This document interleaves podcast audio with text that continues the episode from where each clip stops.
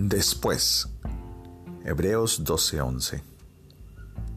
Qué inmensamente felices son los cristianos probados después de la prueba. No existe calma más profunda que aquella que viene después de la tormenta. ¿Quién de nosotros no se ha regocijado en la claridad que viene después de la lluvia? Los banquetes de victoria son para los soldados entrenados. Después de matar al león, entonces comemos la miel. Después de escalar la montaña de la dificultad, nos sentamos en la enramada a descansar. Después de atravesar el valle de la humillación, después de luchar contra Apolión, aparece el que resplandece como el sol.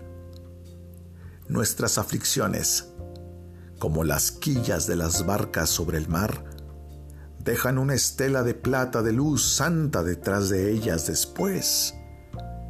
Es la paz, dulce y profunda paz, la que sigue a la terrible confusión que una vez reinó en nuestras almas atormentadas y culpables.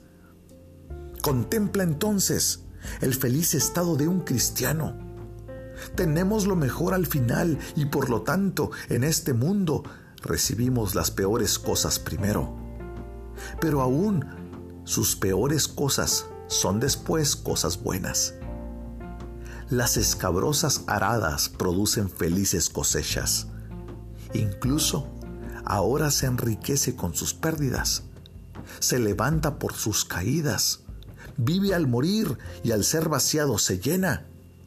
Sí, entonces sus penas y sus aflicciones le procuran tantos frutos de paz en esta vida ¿Cómo será la vendimia de gozo después cuando estemos en la gloria?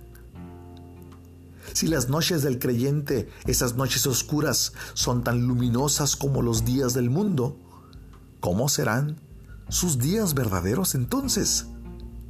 Si aún la luz de las estrellas es más espléndida que el sol, ¿cómo será la luz de su sol real?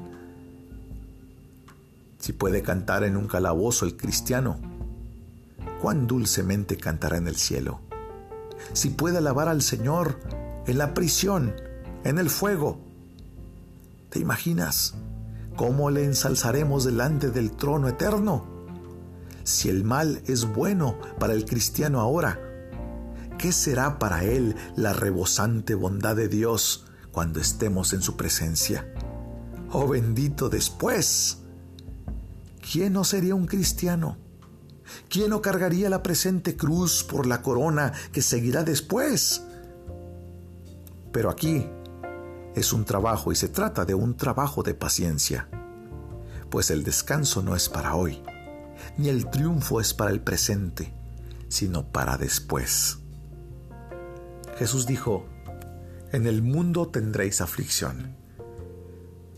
Pero Él nos afirma y nos consuela diciendo, pero no temáis, yo he vencido al mundo. Lo que nos está afirmando Jesús es, pasaremos por fuego, por tormenta, por pérdida, por enfermedad, por dolor, por aflicción. Pero al final, no te preocupes.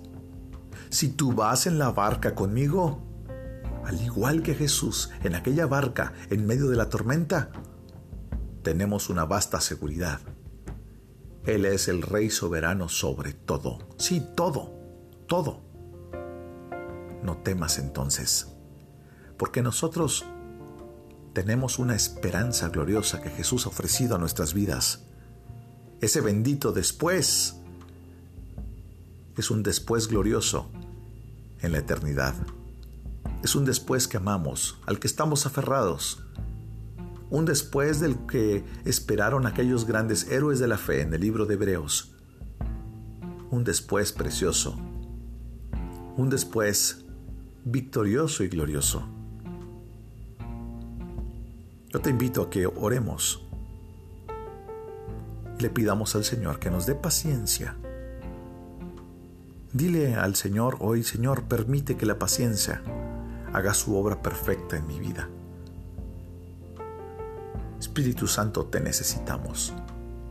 en momentos difíciles de prueba, en donde parece que todo es gris, en donde parece que confrontamos algo que es tan grande que parece que desvanecemos. Estamos confrontando enfermedad, muerte, aflicción, dificultad, tensión. Estamos confrontando un problema. Estamos confrontando depresión. Estamos confrontando carestía. Cualquier cosa que estemos confrontando, al final estamos en sus manos. Jesús bendito, estamos en tus manos. Habla nuestros corazones, Señor, a través de tu palabra y permítenos estar afirmados en ti, tú que eres el ancla de nuestra fe. Y aunque venga la voracidad de los animales salvajes, Señor, acechando contra nuestras almas y nuestras vidas, ¿qué nos podrá separar del amor de Dios que es en Cristo Jesús?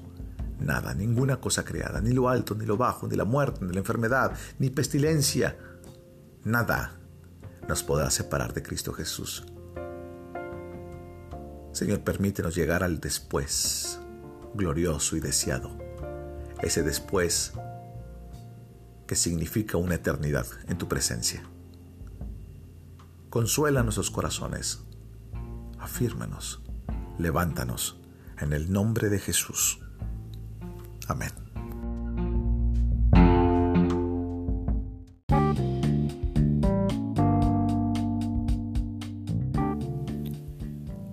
Esta es una obra clásica devocional de inspiración diaria por Charles Spurgeon, en la voz del pastor Esteban Reyes, desde Ciudad Juárez, Chihuahua, México.